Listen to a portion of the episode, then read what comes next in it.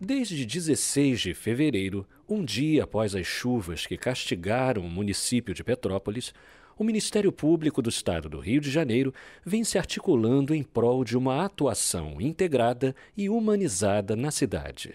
A primeira providência foi a criação imediata de um gabinete de crise, idealizado pelo Procurador-Geral de Justiça, Luciano Matos, que reuniu diversas frentes da instituição para uma atuação em loco.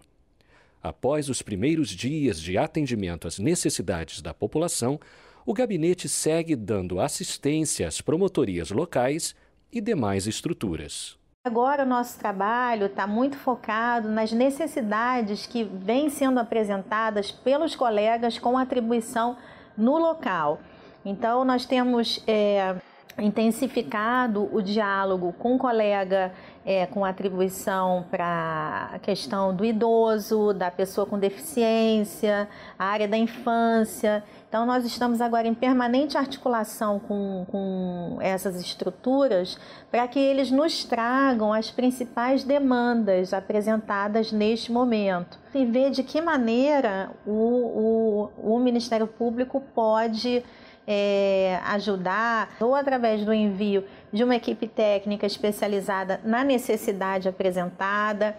É, há colegas também que precisam de apoio até para o próprio exercício da atividade funcional. Também existe uma articulação que está sendo feita pela minha estrutura, que é a Coordenadoria Geral de Promoção da Dignidade da Pessoa Humana. Então, a minha estrutura está tentando se articular com a ouvidoria no sentido de nós recebermos esse fluxo é, de demandas apresentadas em Petrópolis através do canal da ouvidoria, para daqui eu já distribuir especificamente para o colega com atribuição a demanda é, que venha porventura chegar aqui. Nos últimos dias, membros do MPRJ participaram de reuniões com vereadores de Petrópolis, representantes de órgãos estaduais e com o próprio governador do estado, Cláudio Castro, em busca de respostas e soluções emergenciais. No momento que começou a chover, a gente já tem um, um certo protocolo de atuação já entra em contato com as autoridades envolvidas na resposta. Né? Essas emergências humanitárias, elas, é, a primeira a primeira secretaria envolvida, a primeira política envolvida é a Defesa Civil, né, que faz a, a, o atendimento imediato às vítimas, né, o resgate e contenção, enfim. É, mas tem outras pastas, né, tem outras políticas envolvidas numa resposta a uma crise dessa natureza. Então, a gente tem a Secretaria de Saúde, a gente tem a Secretaria de Assistência Social, a gente tem a Secretaria de Educação, né? Então, então, a gente tem a polícia, a polícia militar, o corpo de bombeiros, então são, são vários órgãos envolvidos. E quando você tem vários órgãos envolvidos na resposta a uma crise, né, ou, ou em qualquer outra atuação, você precisa de uma gestão. Essa, esses órgãos precisam se falar e precisam ter é, é, cada um precisa saber qual é o seu papel, né? Precisa estar tá tudo muito bem articulado. Então, o, o MP ele atua aí como um, também como um grande articulador nesse momento de crise. Então, imediatamente, é, nós já acionamos as secretarias para saber como é que estavam as coisas, é, qual era a previsão, e, e, e, assim estamos, desde o primeiro momento. É, o, a função do MP é muito de é, verificar como os órgãos do Poder Executivo estão agindo, identificar as falhas e corrigir. Né? E isso, no momento de crise, demanda muito dinamismo, muita agilidade, tudo tem que ser muito rápido é, para que as coisas, os problemas sejam corrigidos muito rapidamente. Então, é, foi feita essa articulação imediata com a saúde, com a assistência, como eu, como eu já disse, e com a defesa civil, e nós percebemos. É, desde o primeiro momento, um problema muito grande de comunicação intersetorial entre, institu entre instituições aqui é, no enfrentamento a essa, a essa tragédia. Então, uma das principais frentes de atuação nossa daqui tem sido tentar articular essa comunicação intersetorial, né? A gente tem o, o, o, município com as suas diversas secretarias, tem o Estado do Rio de Janeiro com as suas diversas secretarias também, né? a Defesa Civil, o Corpo de Bombeiros, a própria Secretaria Estadual de Assistência. é, a União chegou com vários esforços aqui, né, o governo federal, é, tem a sociedade civil envolvida, então é muita gente e a, e a nossa percepção imediata foi de que estava faltando comunicação entre eles e entre eles o Ministério Público e entre eles e a sociedade civil.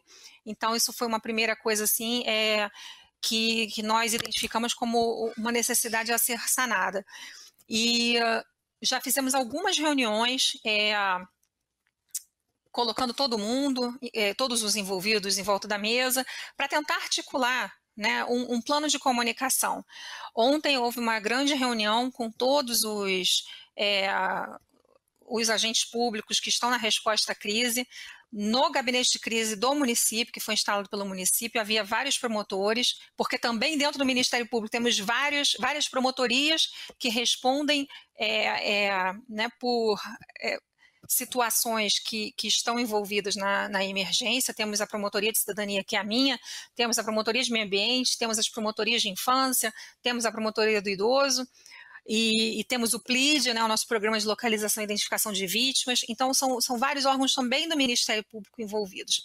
O Ministério Público precisa ter acesso é, com rapidez aos dados é, por exemplo, e foi o caso dessa reunião, dois é, desabrigados e desalojados no município, para que a gente possa tomar providências para sanar eventuais problemas que é, estejam ocorrendo nos pontos de apoio, né, onde estão os, os desabrigados. Nós estamos fazendo desde quinta-feira um, vistorias com as nossas equipes do Ministério Público, as nossas assistentes sociais e psicólogas, em todos os pontos de apoio onde há é, pessoas desabrigadas, para averiguar as condições, né? alimentação, é, serviços essenciais, atendimento médico-psicológico, existência de crianças, em que, em que circunstâncias, os donativos, enfim, é uma imensidão de coisas que têm que ser averiguadas para que o Ministério Público possa intervir na garantia dos direitos dessas pessoas.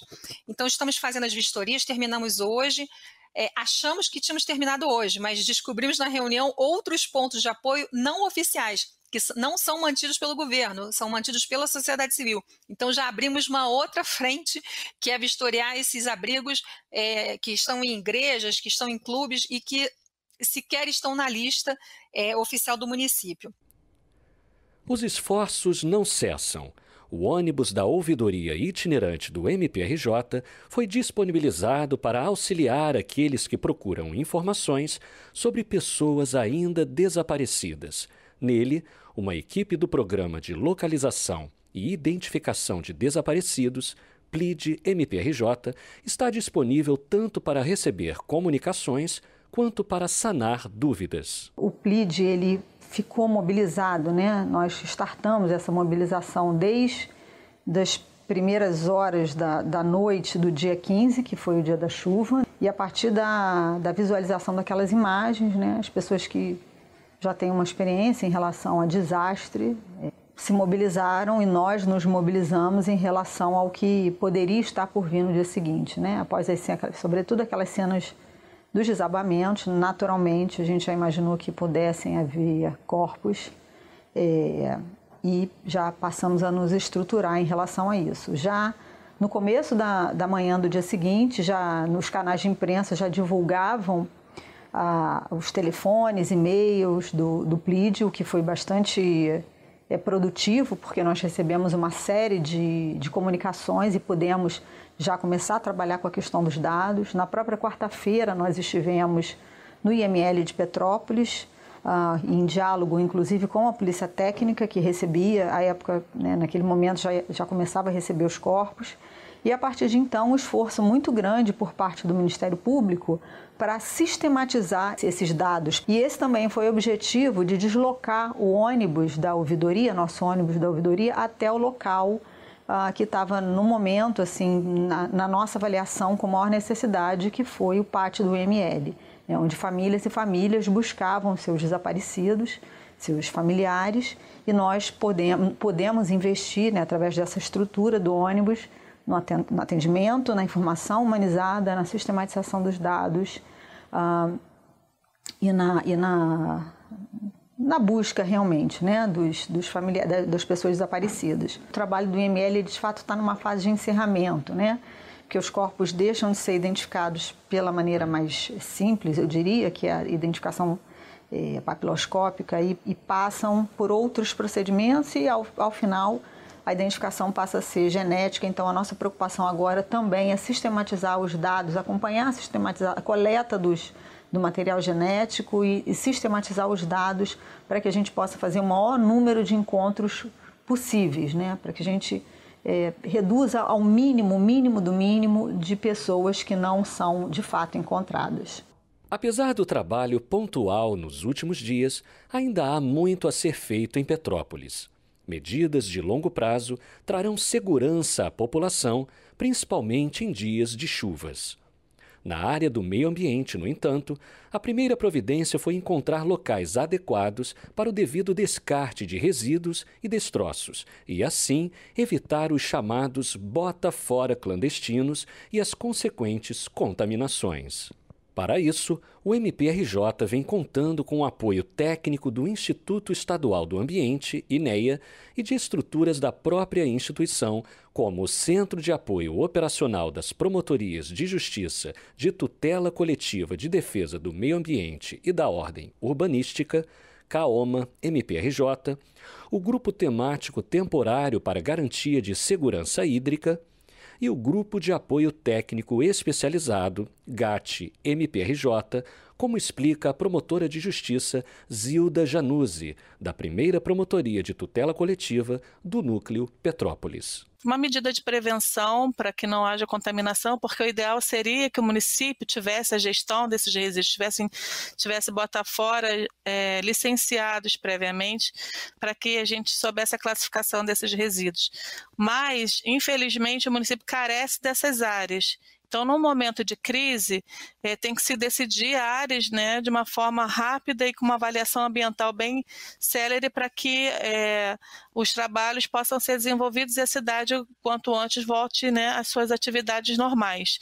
E por, por isso a gente precisa né, de, de botaforas que sejam o mínimo, o mínimo impactante possível. Outra questão importante envolvendo a mobilidade urbana para mitigar ao máximo o tráfego da cidade, normalmente movimentado, o MPRJ vem atuando em conjunto com a Companhia Petropolitana de Trânsito e Transportes, CPTRANS, para desafogar o volume de carros, de modo que as viaturas consigam se deslocar com mais eficiência aos locais necessários. A promotora salienta que a cooperação dos pedestres também é fundamental. Porque às vezes, na boa intenção de tentar ajudar, elas acabam é, atrapalhando o trabalho dos socorristas, né? Então, nesse momento, a gente aproveita para pedir, né, para fazer um apelo à população que tem alguma expertise, geólogos, engenheiros, socorristas, enfim, médicos, que possam fazer o seu cadastramento no município para que eles, a rede saiba que eles existam e que eles têm a expertise que alegam ter. Porque muitas pessoas, às vezes, no afã de tentar ajudar, elas vão se dirigem ao local e acabam se tornando possíveis vítimas, né? Então, a a ideia é evitar que eles se dirijam a esses locais, por uma questão de mobilidade urbana e por uma questão de segurança humana também. Segundo a promotora, para evitar novos desastres no futuro, é essencial que o município de Petrópolis invista em obras de drenagem e contenção dos rios Quitandinha e Piabanha. A gente aqui no município de Petrópolis tem dois grandes problemas, né? Na minha visão de 10 anos nessa promotoria aqui. É, a gente tem o problema da drenagem, especialmente da macrodrenagem, e a gente tem o problema das ocupações irregulares. Né? Esses são dois grandes problemas crônicos que, re, que resultam nisso que a gente viu, né? de mortes e alagamentos, escorregamentos de massa, e essa história se repete, às vezes em maior grau e menor grau. Né? Então a gente tem esse problema da macrodrenagem, para essa questão a gente tinha uma ação civil, a gente tem uma ação civil pública que está correndo no judiciário, em que a gente discute a macrodrenagem do rio Quitandinho e do rio Piabanha, que são os dois principais rios da cidade, porque o rio Quitandinho é aquele que todo mundo conhece que é da entrada da cidade, é esse rio rio, né? Vai se encontrar com o Palatinato que vai, que vai desaguar ali no Piabanha, e, e aí o que, que acontece? A água toda da cidade acaba drenando para o rio Piabanha. Então a gente tem um alagamento ali da, da Coronel Veiga, da General Rondon, da, da Washington Luiz, de uma forma bem corriqueira. Sempre qualquer chuva um pouco mais forte, meia hora de chuva já, já é suficiente para aquilo é, encher. A gente tem o problema do, do, da enchente do centro histórico, que é tratada no Rio Palatinato, né, que eles estão com um projeto de rio extravasor para o Palatinato. E a gente tem um problema de drenagem do Rio Piabanha, porque como ele, ele recebe a drenagem da cidade toda, né, ele vai causar problema lá na ponta, que são nos bairros de Correios e no bairro de Nogueira. Então, aqueles bairros também sofrem muito, porque recebem a água da cidade toda. Então, a gente, né, nessa ação, a gente discute essa questão, né? Só a gente reconhece que são obras caras, obras de macrodrenagem são obras caras e difíceis, mas esse enfrentamento a gente não pode fugir. Né? O INE já tinha feito um termo de referência com que se refere ao Rio Quitandinha, né? mas não licitou em razão de, de, de problemas né, de financeiros do Estado, depois Covid, enfim, de uma série de situações. E o Rio Piabanha, nenhum TR para licitar não existe na prevenção de desastre. Além disso, outra importante questão a ser tratada é a ocupação irregular. É, a fiscalização é muito deficiente, né, nesse, nesse sentido. A gente não tem, o município não tem demolições administrativas. Isso complica um pouco a, a questão do, da contenção da, das ocupações irregulares nos, nos, locais impróprios e de risco. É, a gente tem vários procedimentos aqui em que a gente trata a regularização fundiária. Na questão específica do Morro da Oficina e da 24 de maio, a gente já tem ação nesse sentido, que a gente busca melhorias ambientais, urbanísticas, né, de risco, realocação de pessoas nas áreas de alto risco, depois de tentar mitigar os riscos. Se esses riscos ainda permanecerem altos, as pessoas que estão nesses riscos, nessa área de risco muito alto deverão ser realocadas, né? Então, regularização fundiária não é entregar um título para a pessoa e falar que ela é proprietária. Regularização fundiária é um conjunto de ações, né? E a gente busca isso, já, já buscava isso nessas ações. Mas estamos abertos, o Ministério Público está aberto a fazer acordos, a fazer é para agilizar a regularização fundiária dessas, dessas comunidades e acelerar né, o processo de reconstrução delas de uma forma já sustentável. Aqui no, no município de Petrópolis não existe nada simples de, de, realizar, né? São questões complexas e caras. Por isso a gente tem que ter a noção, né, de que o município sozinho não dará conta tem mesmo que haver um apoio do Estado, tem mesmo que haver um apoio da União, porque é isso que a lei preconiza, é a cooperação entre os entes, né, no momento de crise, no momento de, de enfrentamento de, de, de tragédias, né, de desastres naturais, é assim pela lei, pela lei nacional de defesa civil, e é assim é, é, pela lei né, de cooperação entre os entes, e, e, a gente precisa realmente que todos os entes estejam engajados e unidos para que a resposta seja dada à população, né? Porque são recursos vultosos, né? Não são,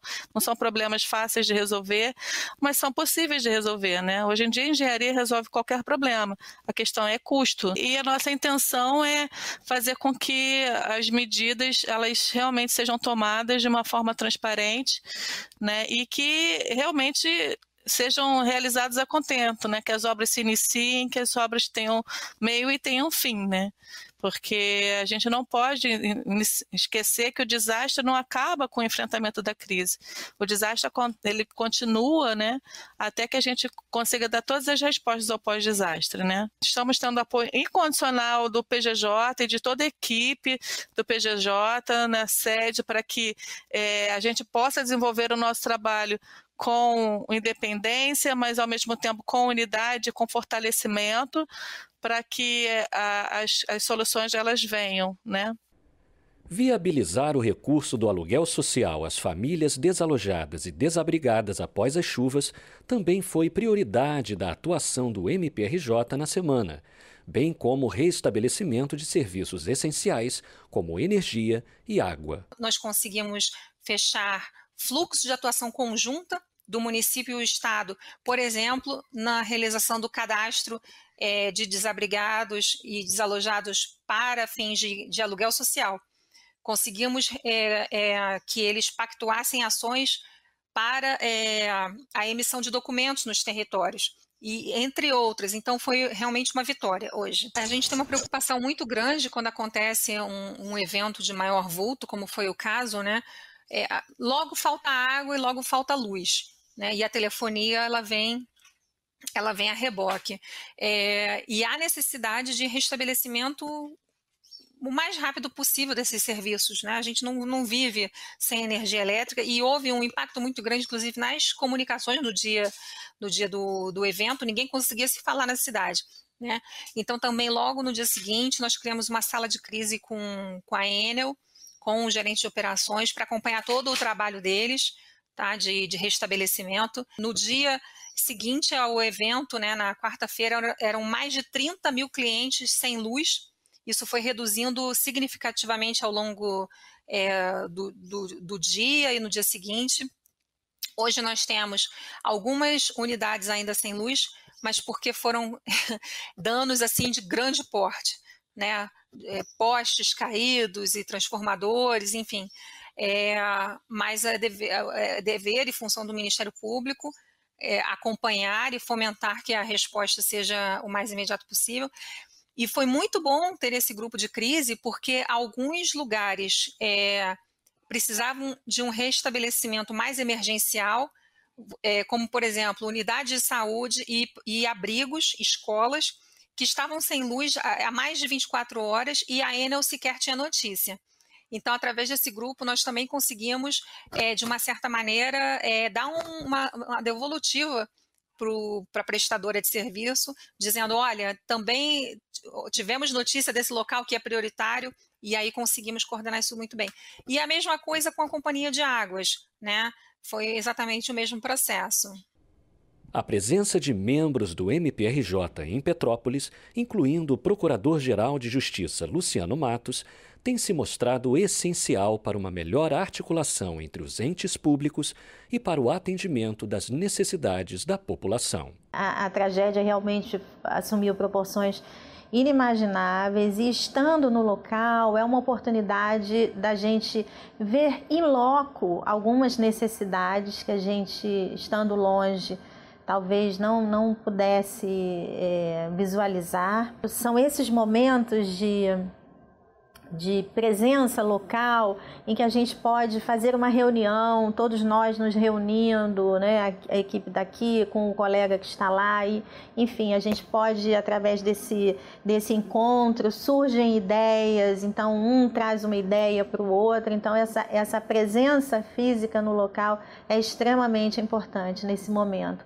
Além de tudo, além de toda a questão técnica e operacional, é, através dessas ideias e sugestões que surgem na reunião, é muito importante também que os colegas de lá saibam que todo o Ministério Público é, está com eles. Todos, todos os colegas têm noção é, da, da, do que aconteceu ali. Eu acho que a união nesse momento também é, é fundamental.